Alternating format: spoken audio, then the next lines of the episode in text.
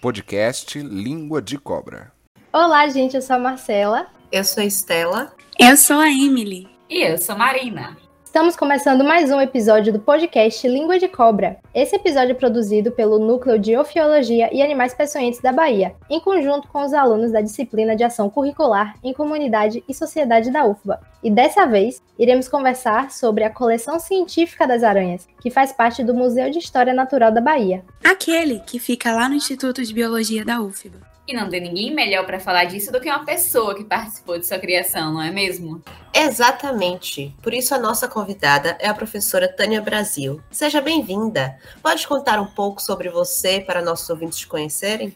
Olá, como é que vão todos? É, eu sou Tânia Kobler Brasil. Eu sou conhecida como Tânia Brasil. Eu sou professora aposentada da UFBA e trabalhei muito tempo no departamento de zoologia e lá no departamento de zoologia, eu criei, junto com duas alunas, o Núcleo de Ofiologia Animais Peçonhentos da Bahia. Então, de lá para cá, o núcleo cresceu bastante. Hoje, é a professora Rejane, que lidera o grupo de pesquisa que nós criamos. Então, é, dentro desse trabalho do, do grupo de pesquisa, a gente trabalha com as serpentes, as aranhas e os escorpiões. Então, vocês querem agora tá, falar sobre as aranhas. Então, vamos lá. Exatamente. Então, primeiro a gente precisa explicar para as pessoas esses nomes todos, né? Então, o que é uma coleção científica? Qual que é a função dela? Ah, uma coleção científica. Bom, o nome já está dizendo coleção. Né? Então, quem já fez isso entende mais ou menos o que é uma coleção, né? Onde você organiza as coisas que você está colecionando. No caso de ser uma coleção científica, aí a gente tem que obedecer ao método científico. Então, é, é o que difere de qualquer outra coleção. Uma coleção científica nada mais é do que uma biblioteca de animais né, mortos ou vivos. Então, a grande importância é você conseguir dados para o que você quer, o que você procura naquele animal. Essa é a grande importância. Mas, por outro lado, ao montar uma coleção científica, principalmente de aranha, que é o caso de vocês, aí vocês é, é uma dificuldade muito grande porque é um grupo muito diverso. Mas o mais importante para uma coleção científica de aranhas são animais, por exemplo, que eles são bioindicadores. Então, eu posso querer acessar uma, uma dada espécie na prateleira daquele museu, porque eu preciso saber que espécie é essa e por que, que ela está causando isso, isso ou aquilo no ambiente. Incrível a explicação da senhora, professora. E acho que é algo que todo mundo quer saber, né? Por que, que a senhora escolheu trabalhar com essas coleções? E a senhora já começou a falar um pouquinho, né? Esperamos que a senhora, se quiser, se aprofunde um pouco mais. Por que, que escolheu logo as aranhas, né? Vamos quebrar um pouco aí do medo do pessoal. É, e você falou uma palavra muito interessante aí, é, aí é, o medo, né? É, bom, eu não sei se fui eu que escolhi as aranhas ou as aranhas me escolheram, né? Eu acho que tem um pouco disso também. Mas essa questão do medo é uma questão que também me, me trouxe, né? Porque eu cresci, apesar de, de crescer numa família onde tinha um grande cientista, que é o o Vital Brasil. O meu pai, que era filho do Vital Brasil, e minha mãe, obviamente, não era. E ela tinha horror à aranha. Ela, ela, ela tinha pavor, que ela não podia nem ver a figura de uma aranha.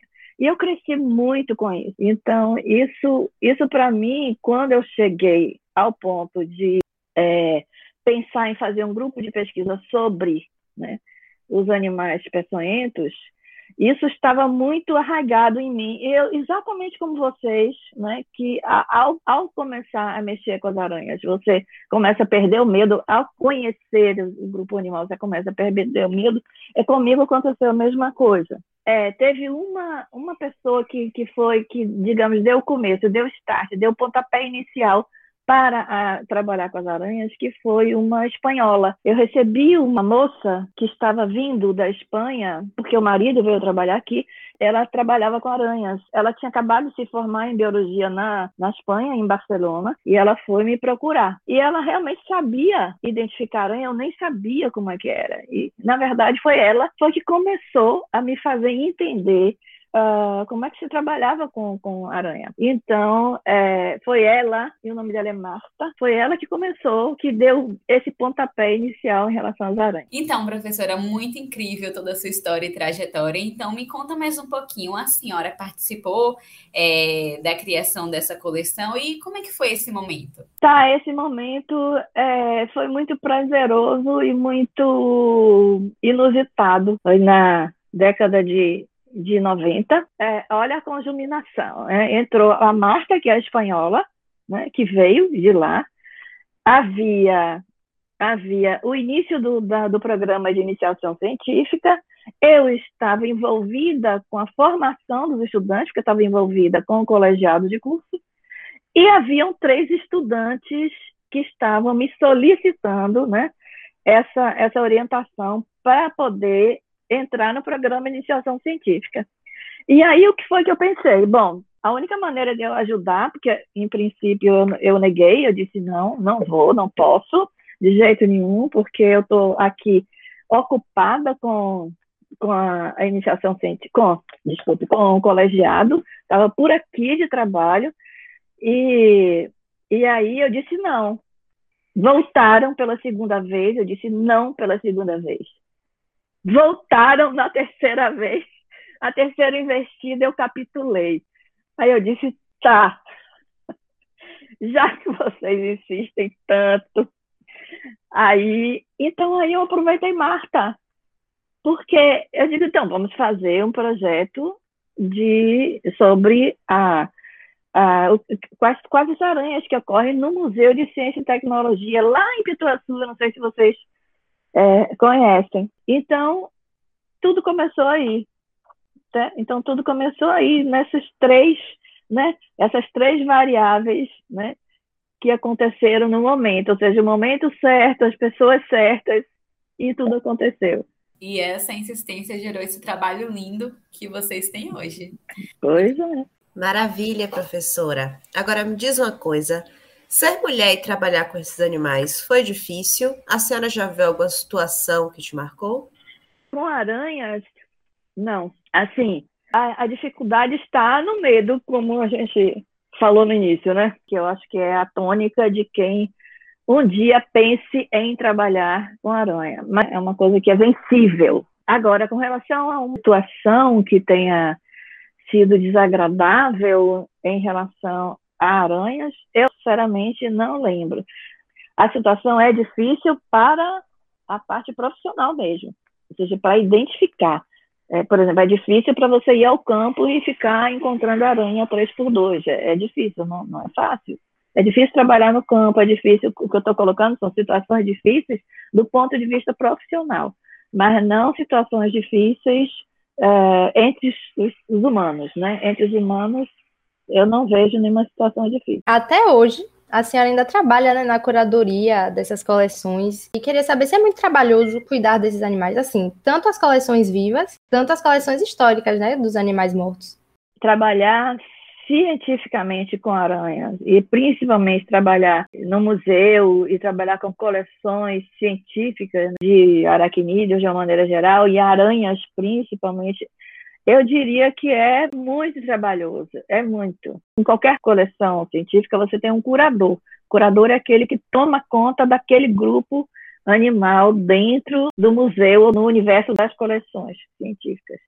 E no caso das aranhas, é, é, talvez seja mais difícil do que qualquer outra coleção, aqui no Brasil, principalmente, porque são muito pouco especialistas. Então, deveria ter aqui no Brasil mais especialistas, especialistas para cada gênero, por exemplo, porque não dá nem para ter especialista em família. Então, é um grupo muito diverso, e essa é a grande dificuldade de trabalhar com o grupo das aranhas. dentro da academia é muito difícil, não, não dá tempo de você se especializar e ficar num grupo. Porém, dentro de uma instituição museológica, no caso, Museu Nacional do Rio de Janeiro, por exemplo, o, o pesquisador ele só faz isso.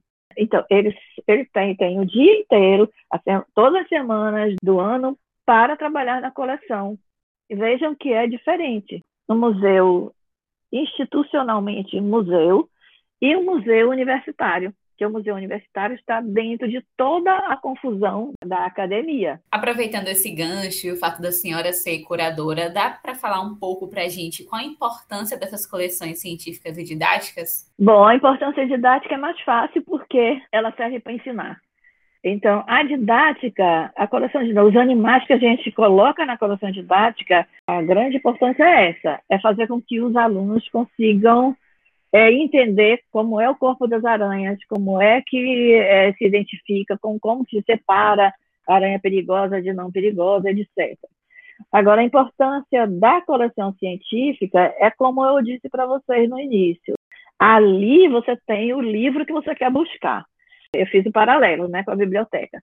Então, a, a importância da, da coleção científica é manter a memória da biodiversidade as aranhas, inclusive quanto mais diverso aquele grupo é, como é o caso das aranhas, melhor indicadoras são do ambiente.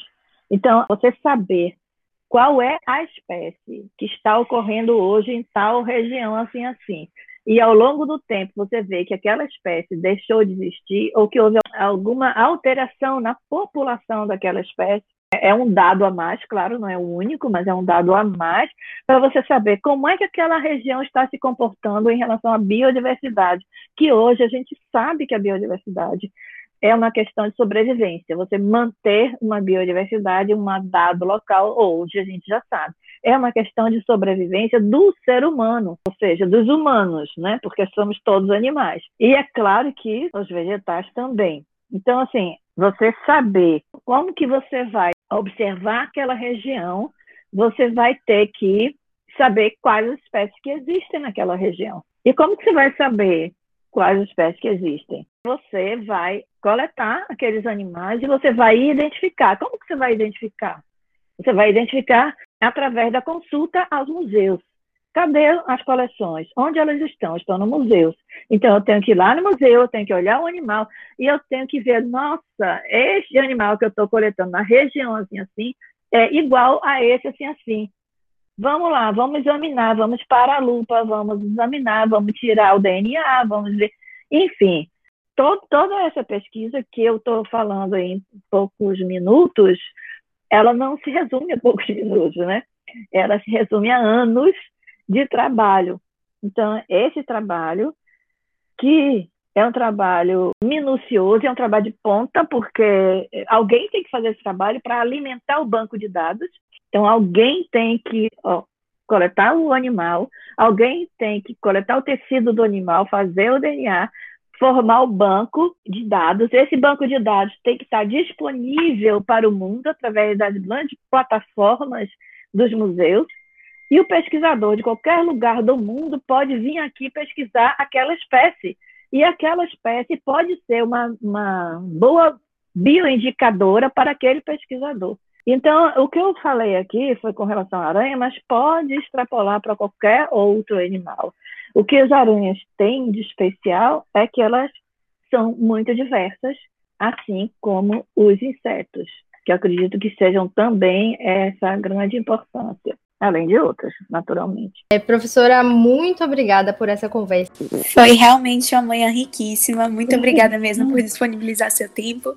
Obrigada, professora, por ceder seu tempo para a gente. Estamos agradecidas. Muito obrigada, professora. Muito obrigada por todo o conhecimento que você trouxe para cá, todas as formações. Foi muito rico. Então, de nada, eu sempre estou disposta a ajudar. Eu estou aposentada, mas é, continuo com vocês e eu espero que não que isso não pare nunca na minha vida, porque eu tenho é, vocês, né? Vocês são sensacionais. Então sempre vai ser um prazer fazer esse tipo de trabalho com vocês. Eu é que agradeço. Um abraço para todas. Muito obrigada aos nossos ouvintes. Esse foi mais um episódio do podcast Língua de Cobra.